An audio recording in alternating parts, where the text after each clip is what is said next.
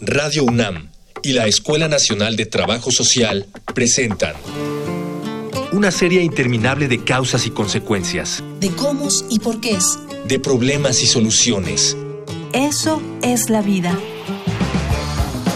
Vida cotidiana. Sociedad en movimiento.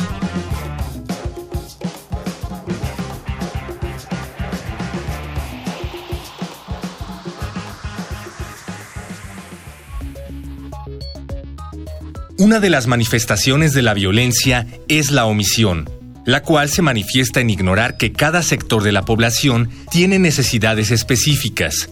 En el caso de la violencia de género, esto se traduce en una planeación homogénea e injusta que menosprecia las necesidades de las mujeres. Por ello, desde 1988, cada 28 de mayo se conmemora el Día Internacional de Acción por la Salud de la Mujer.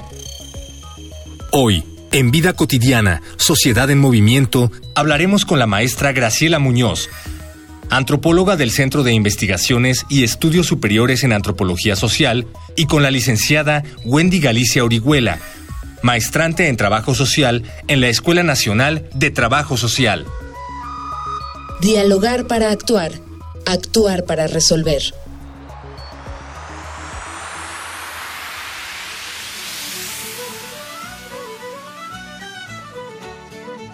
Iniciamos viernes, mi nombre es Gloria Tocunaga y presentamos Vida Cotidiana, Sociedad en Movimiento.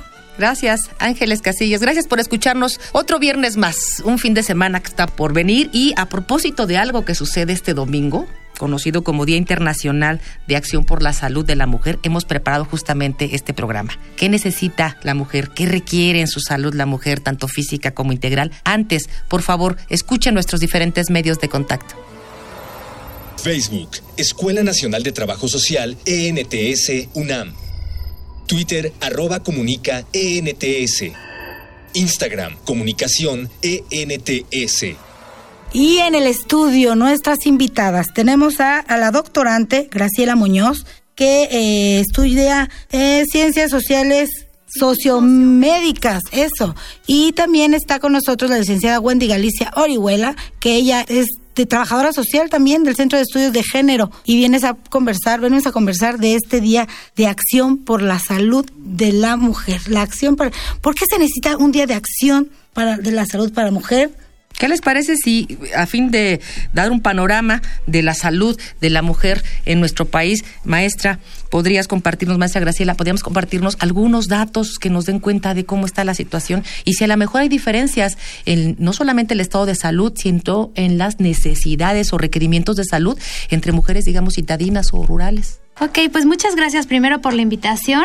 Eh, efectivamente trabajo ciencias sociomédicas en la Facultad de Medicina de la UNAM y bueno, más allá de las condiciones de vida de las mujeres, actualmente sí hay distintos aspectos que afectan en la vida cotidiana. Algunos de ellos son sanitarios y otros son sociales, socioeconómicos y de clase, ¿no? Hay distintas intersecciones que afectan en la salud de las mujeres. Estas son las desigualdades de género, de etnia, de edad, de estatus socioeconómico, en fin, todos estos factores afectan en la salud de las mujeres y es necesario un día como este para hablar de la acción. Creo que, es, muy prudente hablar de la acción por la salud y no nada más de un Día Internacional de la Mujer en general, sino específicamente en la salud, porque si pierdes la salud, pues pierdes todo, se deshace tu mundo, se, se afecta las relaciones, se afecta tu estado socioeconómico, se afecta todo. Al final, sin la salud, no puedes estar bien en el mundo, ¿no? No puedes tener una buena vida. ¿Somos más vulnerables las mujeres? Sí, hay condiciones de entrada sociales que afectan la salud de las mujeres.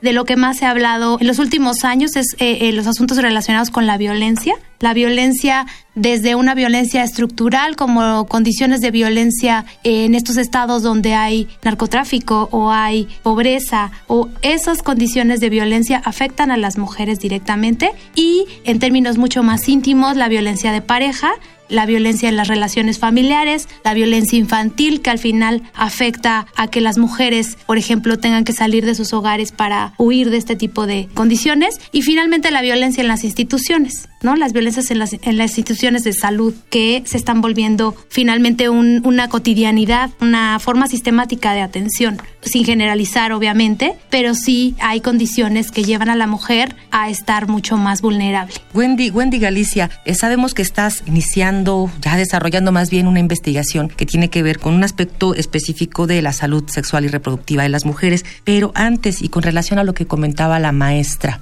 si nosotros observamos la salud desde el enfoque de los determinantes sociales, pues la genética, la herencia, el ambiente, la alimentación, la vivienda, el transporte, es decir, son muchos determinantes los que establecen pues el estado de salud finalmente. Y no solamente el que nos enfermemos, sino también parte o mucho de lo que nosotros podemos eh, tener como tratamiento o la vuelta pues a tener un estado de bienestar, pues también tiene que ver con estos determinantes sociales. Desde tu punto de vista, en la investigación que estás desarrollando con estas personas, platícanos un poco cuáles son esos determinantes sociales que están haciendo que pues tú voltees a ver un, un aspecto de salud para este grupo. Bueno, eh, yo ahora estoy haciendo mi tesis de maestría en la maestría de trabajo social. Colaboro haciendo investigación en el Centro de Estudios de Género de la Escuela de Trabajo Social y mi línea de investigación son los derechos sexuales y reproductivos de las mujeres. Específicamente yo me quise centrar en el derecho a la interrupción legal del embarazo en la Ciudad de México y cómo es que Trabajo Social está incidiendo dentro del sector salud para promover este servicio en las usuarias. Y bueno, no hay que olvidar que eh, dentro de la salud de la mujer pues se han postulado dos puntos principales. Un punto que la salud de la mujer se atiende desde aspectos biomédicos, eh, aspectos patológicos y de atención propiamente médica, que como mujer puedes padecer enfermedades igual que un hombre, ¿no? Te puede doler el pulmón, puedes tener un cáncer, puedes tener alguna fisura alguna fractura que dañe tu anatomía física. Por otro lado, también la salud de la mujer se ha centrado en el control demográfico y el control de la fecundidad dentro del proceso de reproducción. De ahí que eh, la legislación y los programas que se despliegan van encaminados en la salud de la mujer, pero solamente en el aspecto reproductivo. ¿Esto qué quiere decir? Que muchas veces cuando hablamos de la interrupción legal del embarazo vemos avances y retrocesos porque están en juego muchos factores sociales como puede ser eh, económicos, poblacionales y en este sentido los, los derechos sexuales y reproductivos de las mujeres se van regulando para que sean permisibles o no ciertas prácticas como la interrupción legal del embarazo. En el ámbito nacional, bueno, en México los principales focos en los que se ha centrado la atención eh, de la salud de la mujer pues ha sido el embarazo adolescente, la mortalidad materna, el cáncer cérvico uterino y la violencia obstétrica, además de la violencia de género. Y no debemos olvidar que la salud de la mujer se debe de transversalizar desde una perspectiva de género para atender de forma específica sus necesidades, ¿no? sus contextos, sus desventajas dentro de una estructura social patriarcal que de alguna forma nos construye imaginarios como el de la maternidad para fijar en este sentido nuestras líneas de acción en la participación social, en la participación política y en este sentido eh, las medidas que se han desarrollado involucran la reproducción como el eje central. La diferencia sexual de las mujeres que nos da la reproducción es de ahí de donde se parte para atender nuestras situaciones como mujer específicamente en el ámbito de la salud. Wendy, maestra Graciela, los quiero invitar a que escuchemos un panorama nacional de eh, lo que estamos hablando, de la salud de la mujer, de las acciones que se toman. Vamos a una infografía social. Infografía social. Durante el quinto encuentro internacional sobre la salud de la mujer, realizado en Costa Rica en mayo de 1987, se decidió proclamar el 28 de mayo como el Día Internacional por la Acción de la Salud de la Mujer. La labor de la Red Mundial de Mujeres por los Derechos Sexuales Reproductivos triunfó en continuidad cuando en 1988 se conmemoró el 28 de mayo con el lanzamiento de la campaña para la prevención de la morbilidad y la mortalidad materna. Centenares de grupos multidisciplinarios han participado en la conmemoración de esta fecha con acciones tan variadas como creativas, que van desde conferencias y charlas informativas hasta capacitaciones de reacción e instalaciones artísticas. En estas tres décadas se ha conseguido incentivar iniciativas que desarrollan el conocimiento y los derechos fundamentales de las personas en general y de las mujeres en específico. Por ejemplo, al incentivar a la sociedad y a las instituciones a que perseveren en el progreso y accesibilidad de la salud reproductiva y sexual de las mujeres. Para este Día Internacional de Acción por la Salud de la Mujer 2018 se ha propuesto una campaña permanente por la salud integral y los derechos sexuales y reproductivos de mujeres y niñas. Defender el derecho humano universal de las mujeres a gozar salud integral a lo largo de su ciclo vital. Salud para todas las personas con la cobertura sanitaria universal, una iniciativa clave para garantizar los servicios de salud esenciales y de calidad sin que la población vea comprometida su economía, y una petición a la Organización Mundial de la Salud para que los líderes mundiales se comprometan a tomar medidas para garantizar la salud de su población.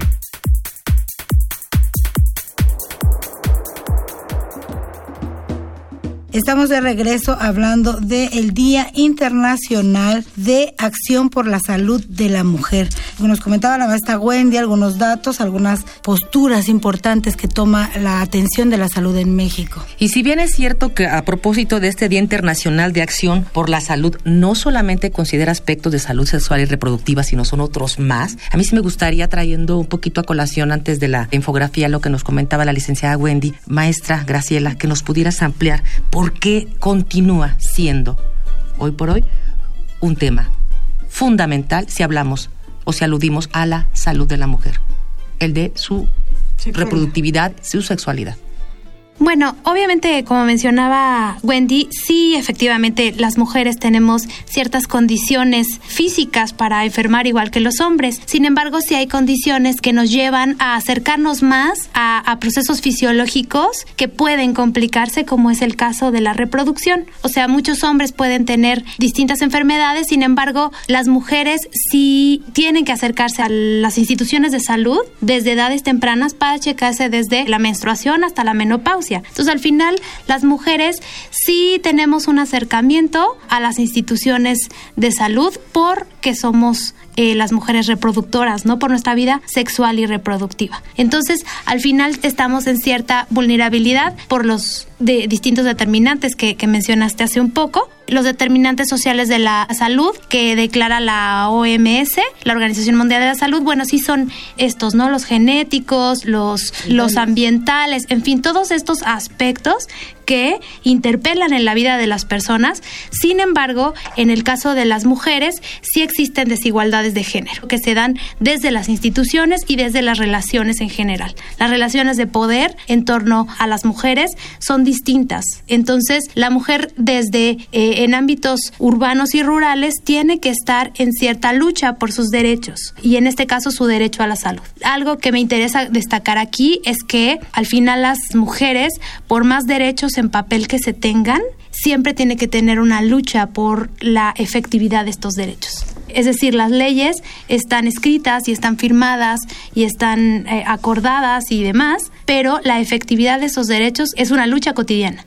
En México tenemos todo firmado. Nos acercamos siempre a los, a los convenios internacionales, eh, tenemos promesas también. ¿Cómo estamos en comparación del mundo respecto a, nuestra atención a las mujeres? Es decir, nuestro aparato, toda la parte de infraestructura médica, toda la parte de médicos.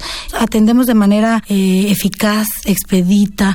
Tenemos eh, la atención, esto que a Ángeles luego le preocupa, la, parte rural. ¿Cómo estamos en México? ¿Cómo nos acercamos? Porque también continúa, eh, insisto, en esta parte de los determinantes, un determinante social justamente es el acceso a los servicios de salud. Entonces, sí tenemos el derecho, como tú decías, está en varios documentos internacionales, no solamente para la mujer, sino para la sociedad en general. Están ahí las instituciones, pero algo está pasando. Pero llegamos a las instituciones las mujeres. Bueno, en el ámbito nacional, pues refleja mucho lo que pasa internacionalmente. En cuanto a cifras de mortalidad materna, cada año mueren por complicaciones relacionadas con el embarazo y el parto unas 287 mil mujeres. Esto quiere decir que es una cifra importante y el 99% de ellas están en países en desarrollo o en vías de desarrollo como México. Este punto de la mortalidad materna es una deuda que queda pendiente desde los Objetivos de Desarrollo Sostenible, que establecieron ciertas líneas de acción en materia de salud para las mujeres. La mortalidad materna es algo que sigue y que sigue permeando en el ámbito rural principalmente, pero vemos que se relaciona con otros factores. Cuando utilizamos un enfoque de interseccionalidad, ¿qué quiere decir esto? Cruzamos la condición de ser mujer con el factor económico, con el factor de la clase, de la raza y de la etnia, nos damos cuenta de que en las zonas rurales las mujeres son las que tienen menos acceso a la salud. ¿Por qué? Porque se les delegan responsabilidades tradicionales como el cuidado de los hijos, la atención de la pareja, actividades domésticas que la mantienen en el ámbito privado y tampoco es que la mujer en México y yo me atrevería a decir a nivel mundial nunca se le ha educado para conocer su propio cuerpo, para tocarse, para sentirse y para en este sentido atender algunos problemas como puede ser el cáncer de mama. O sea, si a una mujer no se le enseña nunca a tocarse, el cáncer de mama pues va a estar ahí y sientes una bolita y no pasa nada y nunca te atiendes porque nunca te Y esto es un reflejo de lo que sucede internacionalmente donde el cáncer cervicouterino, el cáncer de mama, la mortalidad materna, la morbilidad materna son factores que siguen permeando y que están afectando más a los países pobres, a los países en desarrollo. Actualmente tenemos los, los objetivos de desarrollo sostenible, la Agenda 2030, y bueno, eh, retoma lo que queda pendiente internacionalmente. Entonces yo me atrevería a decir que en el ámbito internacional la mortalidad materna es el punto clave y en México es la mortalidad materna y el embarazo adolescente. O sea, tenemos dos retos, dos retos como país, como instituciones, como profesionistas. Me gustaría que la maestra Graciela nos ampliara un poquito la parte de las afectaciones y los retos. ¿Puede ser, maestra? Mira, en realidad creo que por, en términos de tiempo, porque obviamente no tenemos todo el día para hablar de esto, que podríamos hablar mucho más, yo pondría dos grandes esferas de los retos a la salud de las mujeres. Uno de ellos, el primero de ellos sería en torno a las instituciones. Y obviamente en la primera fila estarían las instituciones de salud, ¿no? Que no es la única, evidentemente, pero sí las instituciones de salud tienen una responsabilidad directa con la atención de la salud de las mujeres. Y el primero es, como mencionabas Ángeles, el acceso a la salud. El acceso a la salud, como se ha visto incluso en las noticias y en los últimos años ha habido como mucha en redes sociales y demás, han habido muchas noticias respecto a cómo las mujeres en distintas comunidades de Oaxaca, de Guerrero, llegan a solicitar la atención y al final tienen que ser atendidas de emergencia porque no hubo acceso a los centros de salud o a hospitales especializados, ¿no? Entonces, bueno, el acceso no es solamente eso. El acceso tiene que ver con otras políticas y otras formas en las que se ejecuta de manera cotidiana el derecho a la salud. Por ejemplo, en la Ciudad de México uno pensaría que hay hospitales pues en cada delegación. Podríamos decir que todas las mujeres en la Ciudad de México tenemos acceso a la salud y la verdad es que no. Hay todo esto que se llama el rechazo y el multirechazo hospitalario en donde una mujer puede estar en una condición de gravedad y va a un hospital y no hay lugar y va a otro hospital y no hay especialista y llega a un hospital ya mucho más grave y al final pues eso afecta. Entonces el acceso es como uno de los aspectos principales, pero no solo el, acceso, ya que uno entra a la institución de salud en cualquier nivel de atención, pues entra el asunto de la calidad, calidad de la atención y no solo calidad en términos eh, gerenciales o en términos administrativos, ¿no? Porque sí hay una gran cantidad del presupuesto que se dedica a programas hacia las mujeres y a programas de salud y hay hospitales de altísima especialidad y demás. Sin embargo, la calidad también atraviesa un asunto de humanidad y un asunto de respeto a los derechos. Claro, tiene que ver con más allá, eh, más voluntad, con más voluntad que tiene que ver desde todos los actores. Los quiero invitar, este programa recuerden, lo hacemos todos y vamos a nuestras voces en movimiento, vamos a compartir algunas experiencias. Voces. Voces en movimiento.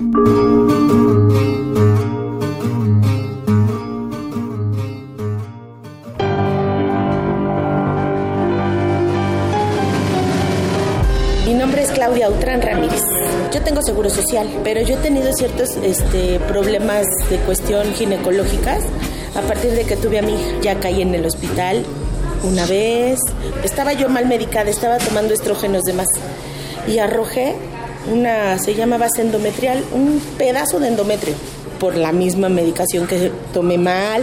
Entonces me saca, sacan la muestra y me dice el doctor, tómela, si quiere usted llévela donde quiera, ¿eh? Para que la, la analicen. Me dice, porque aquí no la podemos analizar.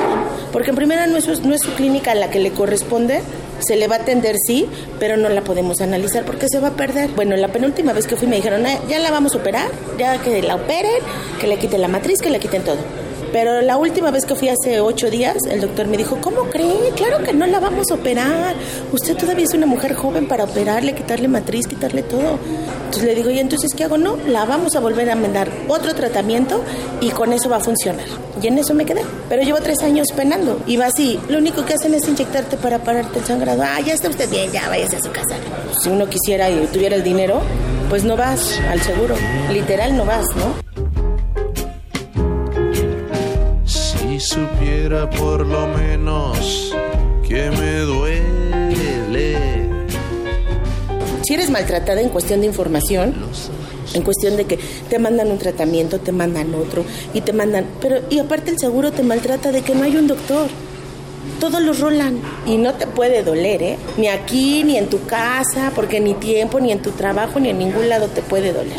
Porque pues hasta socialmente, ¿no? Ay, me duele, me siento mal. No, pues ya levántate porque mira a tus hijos.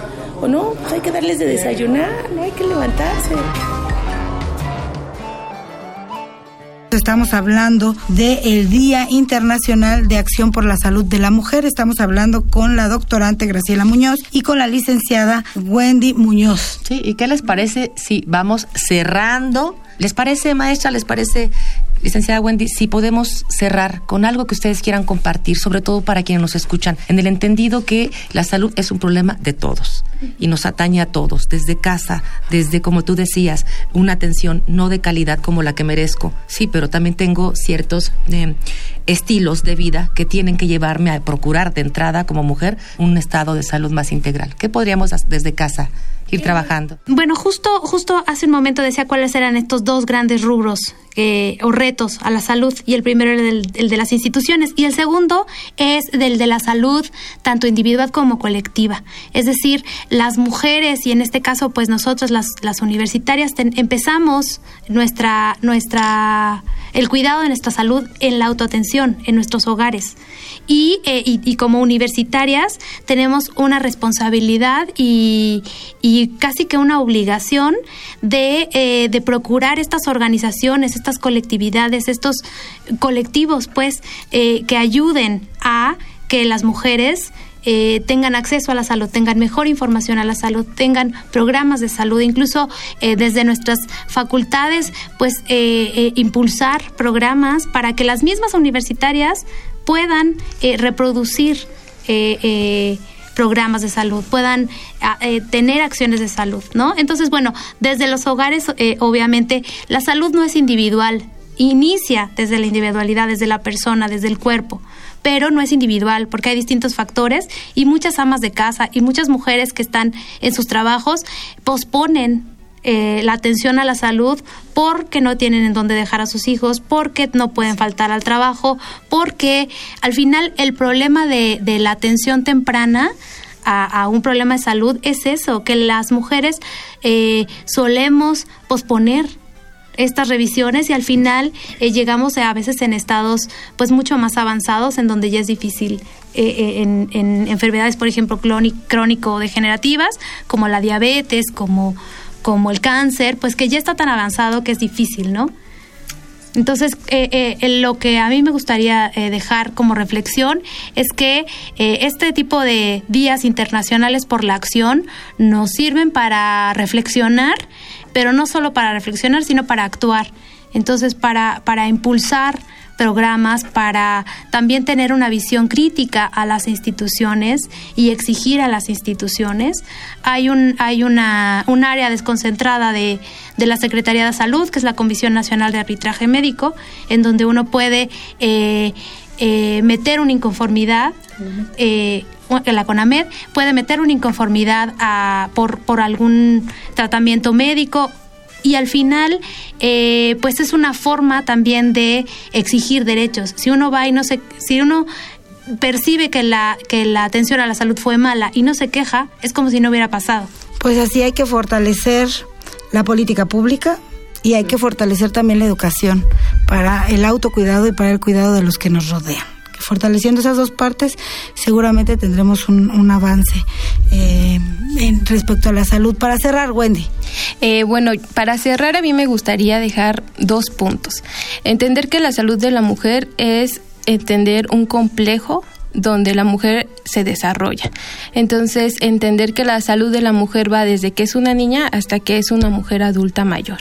Y muchas veces las mujeres solamente recurren a servicios de salud cuando están en etapa reproductiva, cuando tienen el embarazo o este cuando quieren embarazarse. Entonces, entender que la salud de la mujer, aunque ha evolucionado y las políticas han evolucionado hacia un enfoque cada vez más incluyente, pues todavía quedan retos pendientes como generar programas específicos que atiendan la salud de las mujeres en etapas eh, de la adultez, por ejemplo, de las niñas. Y bueno, también entender que eh, este, estas políticas deberían de contemplar también a las mujeres como sujetas de derechos y no como objetos donde se regula la reproducción. Entonces, eh, yo cerraría con eso y también agregaría que la salud de las mujeres se debería de abordar desde la perspectiva de género para atender globalmente sus necesidades y situarlas como sujetos de derechos, como, como derechos, eh, derechos humanos, derechos reproductivos, derecho a la economía, al trabajo y a otros factores que van a incidir directamente en la salud. Pues muchas gracias. El tiempo se nos acaba, Ángeles. Sí, no, no, no, rapidito quiero comentar algo. Sí, debemos aceptar como, como sociedad, como país, hay una crisis presente en las instituciones de salud y no siempre estas otorgan servicios de calidad, por supuesto que no. Pero también la otra cara de la moneda es, hay muchos programas, muchas iniciativas de la sociedad civil, asociaciones privadas, colectivos, que de verdad con este interés de, poder eh, atender una salud integral hacia las mujeres. Hay de todo tipo de exámenes, de pruebas, de invitaciones y, demás. ¿eh? También de gobierno, pero hay otras opciones más aprovechenlas. Como mujeres vamos a aprovecharlas. Fortalezcamos nuestra autonomía. Nos vamos, nos vamos. Se acaba el tiempo. y agradecemos a nuestras invitadas su el favor de su presencia. Agradecemos a usted que nos está escuchando. Agradezco a la Escuela Nacional de Trabajo Social, a Radio UNAM, a nuestro productor Miguel Alvarado, a Luis Tula. Mi nombre es Gloria Tocunaga y también se despide Ángeles Casillas. Nos escuchamos próximo viernes 96.1 de FM. Vida Cotidiana es una coproducción entre Radio UNAM y la Escuela Nacional de Trabajo Social.